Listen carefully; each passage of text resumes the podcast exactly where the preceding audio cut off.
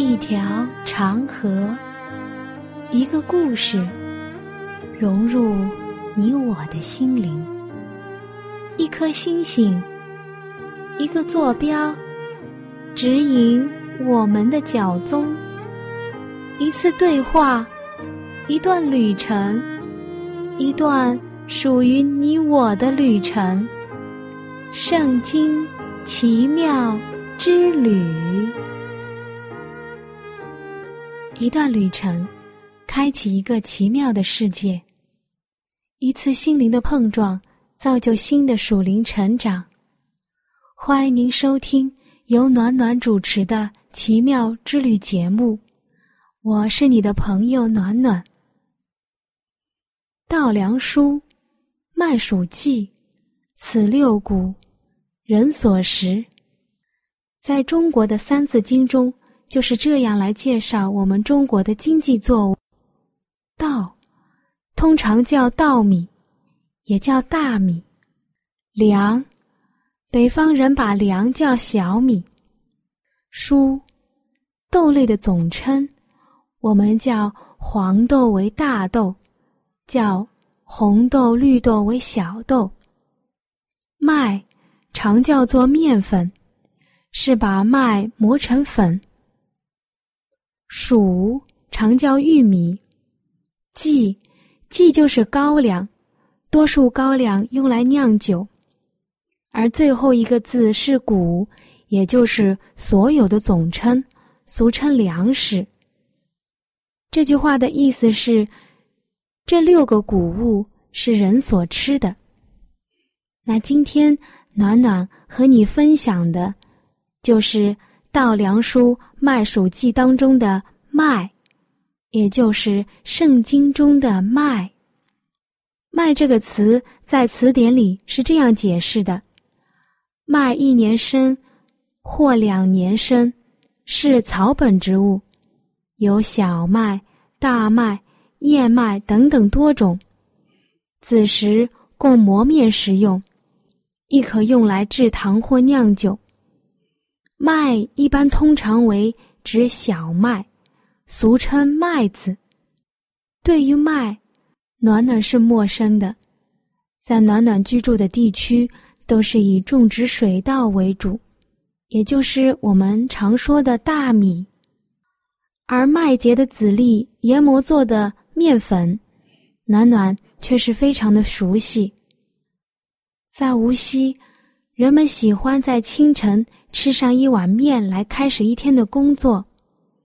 在生日的时候，家人会亲手煮一碗面来讨个吉意。在端午节的中午，人们要包馄饨吃。而现在，人们比较喜欢西式的糕点，什么烤面包、蛋糕等等。在我们自己的教会中，每周五都有后勤的弟兄姐妹。做好多杂粮黑面面包，有芝麻核桃馅的，有椒盐馅的，还有萝卜丝馒头。你听了之后可不要流口水哦。那就跟着暖暖一起坐上我们的旅行车，去看看麦的世界吧。麦当然有大麦、小麦之分，大麦具坚果香味。碳水化合物含量比较高，蛋白质、钙、磷含量中等，含少量的 B 族维生素。因为大麦含谷蛋白量少，所以不能做多孔面包。但是呢，可以做不发酵的食物。在北非及亚洲部分地区，尤其喜欢用大麦粉做麦片粥。大麦就是这些地区的主要食物之一，还有一种麦叫珍珠麦，是经研磨除去外壳和麸皮层的大麦粒，加入汤内蒸煮。在世界各地都有人喜欢这样做。大麦麦秆柔软，它可以用于牲畜的铺草，现在也大量做于粗饲料。大麦是人类栽培的最古老的作物之一。到了如今，大麦最主要的用途是生产啤酒。那接下来我们来看一下小麦。小麦是小麦属植物的统称，是一种在世界各地广泛种植的禾本科植物，起源于中东地区。小麦是世界上总产量第二的粮食作物，仅次于玉米，而稻米则排名第三。小麦的银果是人类的主食之一，研成面粉后可制作成面包、馒头、饼干、蛋糕、面条、油条、油饼、火烧烧饼、煎饼、水饺。煎饺、包子、馄饨、蛋卷、馕饼、意式面食、谷丝面等食物。说完了这些，你是不是感到肚子饿了呢？小麦发酵后也可以制成啤酒，有酒精，可以做成伏特加或生制燃料。小麦富含淀粉、蛋白质、脂肪。矿物质、钙、铁、硫胺素、核黄素、烟酸以及维生素 A。因品种和环境条件不同，营养成分的差别比较大。从蛋白质的含量看，生长在大陆性干旱气候地区的麦粒质硬而透明，含蛋白质较高，达百分之十四到百分之二十左右。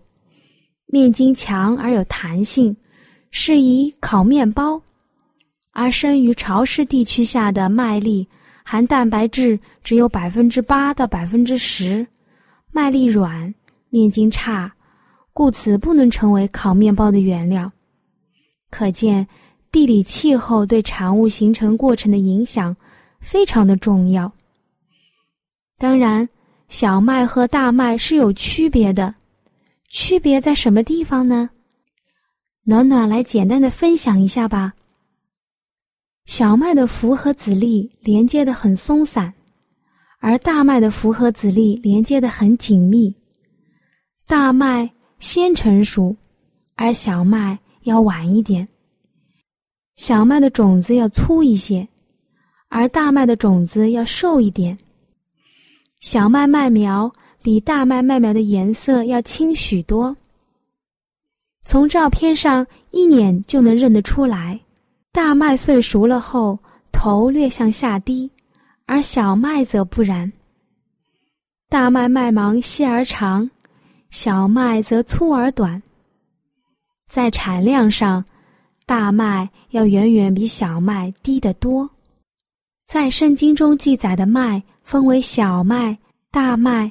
粗麦这三种，在以赛亚书的二十八章二十五节中这样写道：“他拉平了地面，岂不就撒种小茴香，播种大茴香，按行列种小麦，在定处种大麦，在田边种粗麦呢？”我们先来说说粗麦。粗麦在圣经中记载的并不是很多。在以赛亚书的二十八章二十五节，以西结书的四章九节中有记载。粗麦属于禾本科一年生的草本植物，由于谷里比较的硬，是等级较差的一种麦类，是古代在埃及和巴勒斯坦一带的常见的农作物。虽然用粗麦麦粉制成的食物没有小麦的好吃。但是在小麦、大麦和粗麦之间，他们还是会选择粗麦的。大麦在圣经中最早提到大麦是在出埃及记中，上帝向法老实行的十大灾中的第七灾是什么？对了，是降冰雹。那时麻和大麦被雹打击，因为大麦已经吐穗。麻也开花。在出埃及记的九章三十一节，在以色列的餐桌上，随时可以看到饼。当然，这些饼都是用麦碾成粉，用水调和后烘烤而成的。当然，这些饼用的麦都是用的大麦而制成的。你看，这像不像是我们在世上基督徒的人生经历？首先要将自己在上帝的万古磐石之上砸碎，然后用上帝的道像油一样调和，在真理的道路上不断的长进。在民数记的五章十四到十五节，以色列人还用大麦做供物，小麦。在圣经中，一般称为麦子的都是小麦。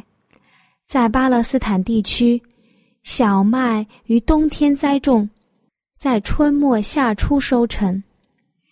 小麦有很多的品种。创世纪四十一章五到五十七节，就讲到了法老王做了一个梦，梦中出现的麦子有七个穗子，结满了果实。当地人。称这种麦为木乃伊麦，而这些麦粒成熟之后，就能磨成最好的面粉，称之为细面。我亲爱的朋友，你记不记得圣经中第一次记录细面在什么地方吗？在创世纪的十八章，亚伯拉罕接待天使，就用细面做成的饼来接待天使。那圣经中第一次提到麦子是在什么地方呢？在创世纪的三十章十四节，割麦子的时候，刘辩便往田里去寻见风茄，拿来给他母亲利亚。主耶稣还用了一粒麦子讲了一个比喻。我实实在在的告诉你们，一粒麦子若是不落在地里死了。人就是一粒，若是死了，就结出许多子粒来。约翰福音十二章二十四节，在接下来的时间里，暖暖给你带来了在圣经中关于麦的比喻。第一个比喻，麦子和稗子的比喻，记载在圣经马太福音十三章二十四到三十节。耶稣又设了个比喻，对他们说：“天国好像人撒好种在田里，及至人睡觉的时候，有仇敌来，将稗子撒在麦子里就走了。到长苗吐穗的时候，稗子也显出来。田主的仆人来告诉他说：‘主啊，你不是撒好种在田里吗？从哪里来的稗子呢？’”主人说：“这是仇敌做的。”仆人说：“你要我们去薅出来吗？”主人说：“不必，恐怕薅稗子，连麦子也拔出来，容这两样一起长，等着收割。当收割的时候，我要对收割的人说：先将稗子薅出来，捆成捆，留着烧；唯有麦子要收在仓里。”在这里又讲到了一种新的植物，它的名字叫稗子。稗子是一种什么样的植物？它有什么特性呢？我们知道，圣经的翻译各有不同。在这里，稗子准确的翻译应当是有毒的麦子，专业名称为毒麦。它生长在麦子中间。事实上，与麦子极其相似，在其生长的早期，就是一个麦子的专家也不一定能够分辨得清楚。毒麦的果实，其颗粒是黑色的。毒麦苦涩，它是有毒的，称它为毒麦是非常的恰当和准确，因为它虽然看起来像麦子。但是它是有毒的麦子。专家说，谁要是吃了毒麦，他就会感到头昏眼花、昏迷、恶心、腹泻、抽搐，严重会导致死亡。马太福音十三章三十七到四十三节，耶稣回答说：“那撒好种的，就是人子；田地就是世界；好种就是天国之子；败子就是那恶者之子；撒败子的仇敌就是魔鬼。收割的时候就是世界末了，收割的人就是天使。”将稗子薅出来，用火焚烧，世界的末了也要如此。人子要差遣使者，把一切叫人跌倒的和作恶的，从他国里挑出来，丢在火炉里，在那里必要哀哭切齿了。那时，一人在他们父的国里要发出光来，像太阳一样，有耳可听的就应当听。如果你仔细的读这个比喻，你会惊奇的发现，当稗子已经生长起来并结出果实的时候，那个仆人才认识到田里竟然有数量惊人的稗子。直到稗子的果实开始成型，稗子才露出庐山真面目。在仆人们突然意识到田里充满稗子之前，他们已经在麦子中间生长很久很久了。稗子和麦子在外表上如此的接近，就连它们的读音也差不多，你们很难把它们区别开来。除非等到结果子了，也只有在这个阶段，稗子才露出它真正的面目。我们一起想象一下。麦子和稗子在一起生活，一起在烈日下长大，一起在土壤里生长。你觉得像不像我们现今的基督徒？我们一起生活，一起工作，一起读经祷告，一起敬拜，一起施舍，一起做好事，甚至热心活跃，关系密切。但是，到了主再来的日子，我们要被分为两种。只有主耶稣基督知道哪一种人可以进天国，哪一种人要在黑暗里哀哭切齿。在路加福音的十七章一到四节，耶稣又对门徒说：“绊倒人的事是免不了的，但那绊倒人的有祸了。”就是把墨石拴在这人的颈项上，丢在海里，还强如他把这小子里的一个绊倒了。你们要谨慎。若是你的弟兄得罪你，就劝诫他；他若懊悔，就饶恕他。倘若他一天七次得罪你，又七次回转说：“我懊悔了。”你总要饶恕他。在面对需要饶恕的时候，拜子的信仰和生命本质就露出来了。他没有饶恕，没有能力接纳伤害和得罪自己的人，就如在马太福音十八章二十一到三十五节就记载着一个不肯饶恕人的恶仆。他的结局是主收回了对他的怜悯，让他承受刑罚。作恶的，在这里原意就是不法的，意思不是说他表现的非常的凶恶，很可怕。实际上，拜子一直维持着一个至少外表很虔诚、热心，甚至有爱心的形象，很活跃在主的工作，但是他并没有完全遵行上帝的旨意。那谁会成为败子呢？一个不真正领受真理的人，他们的心发生错误，信从虚度和诡诈，自欺欺人。让我们每一个人，让你我，都要警醒，千万不要成为败子。第二个比喻是撒种的比喻，有一个撒种的出去撒种。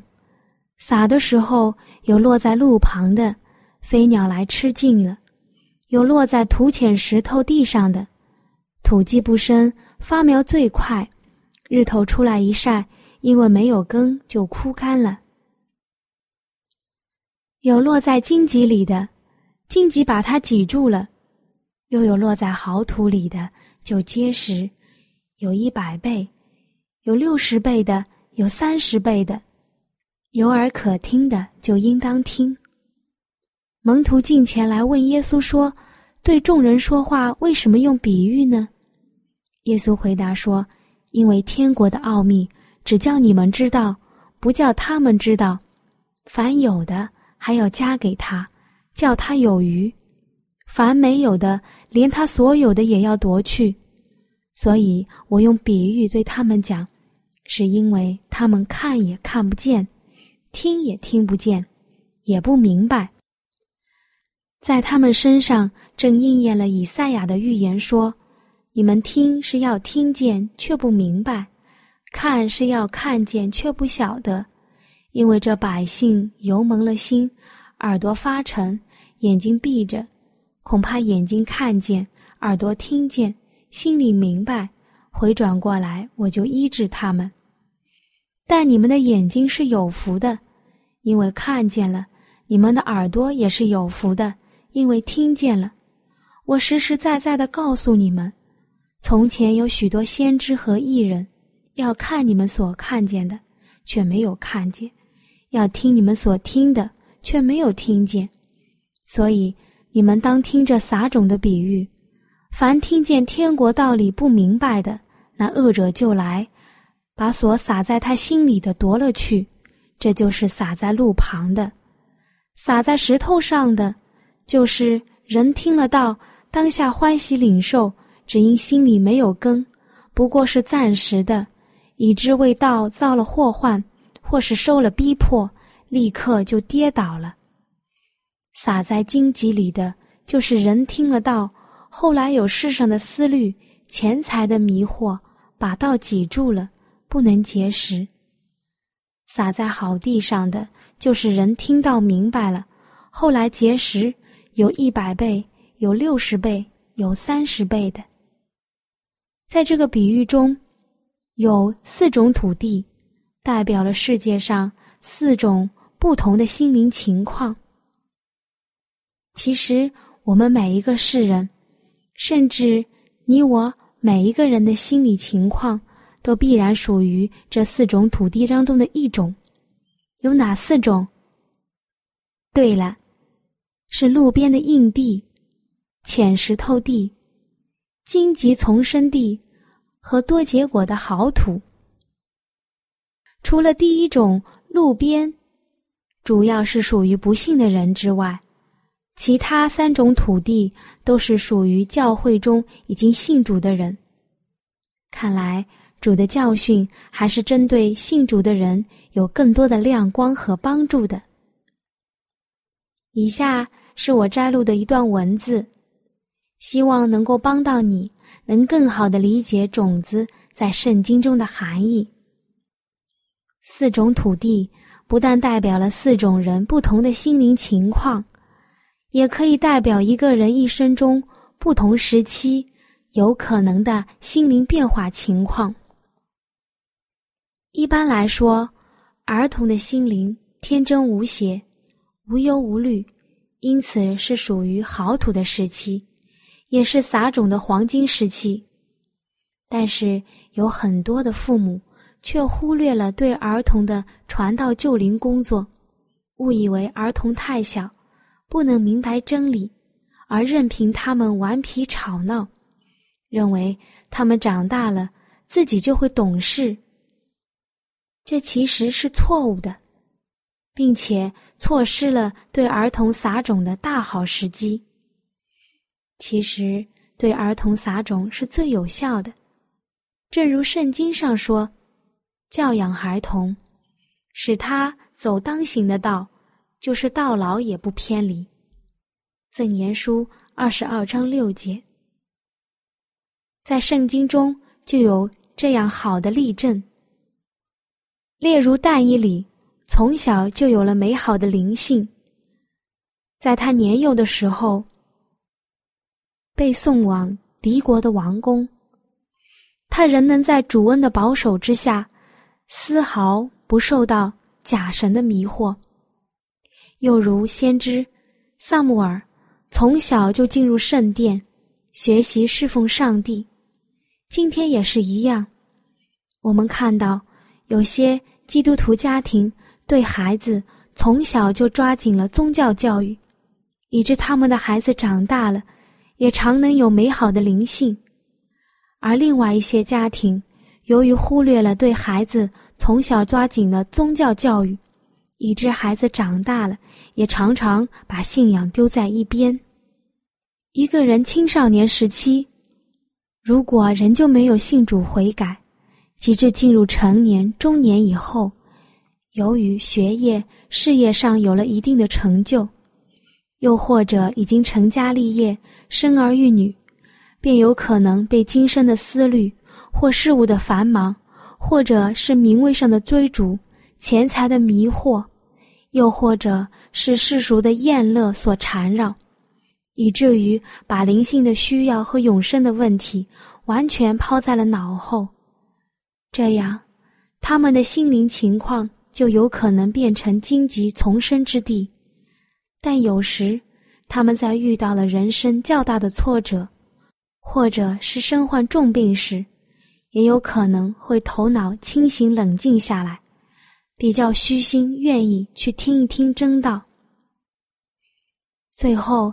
到了老年时期，会有两种发展的可能：一种是由于过去一生中屡屡拒绝真理的亮光，消灭了圣灵的感动，以至于心灵变得越来越刚硬，就如同路边的硬地一样；另一种可能是由于年老体衰，眼看不久于人世，或是。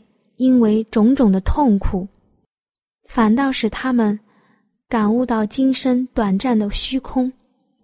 他们会隐约的盼望，寻求永生，寻求上帝。这时，他们的心灵亦有可能比较松软，而变成好土。由以上的一切解释可见，撒种的比喻主要是为了帮助我们醒察自己，我们自己的心灵。究竟是属于哪一种土地，并教导我们能够靠主恩帮助成为好土，让真道的种子能在我们心中往下深深扎根，向上蓬勃生长，多接受公益日光的光照，多获得属灵上的灌溉，以致最终能结出多多的子粒来，能够容神一人。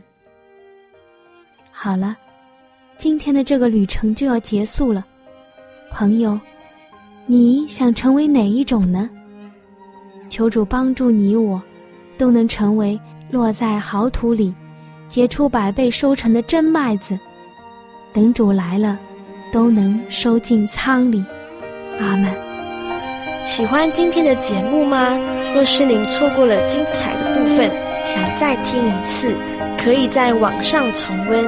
我们的网址是 x i w a n g r a d i o，希望 Radio，或是找旺福村也可以找到。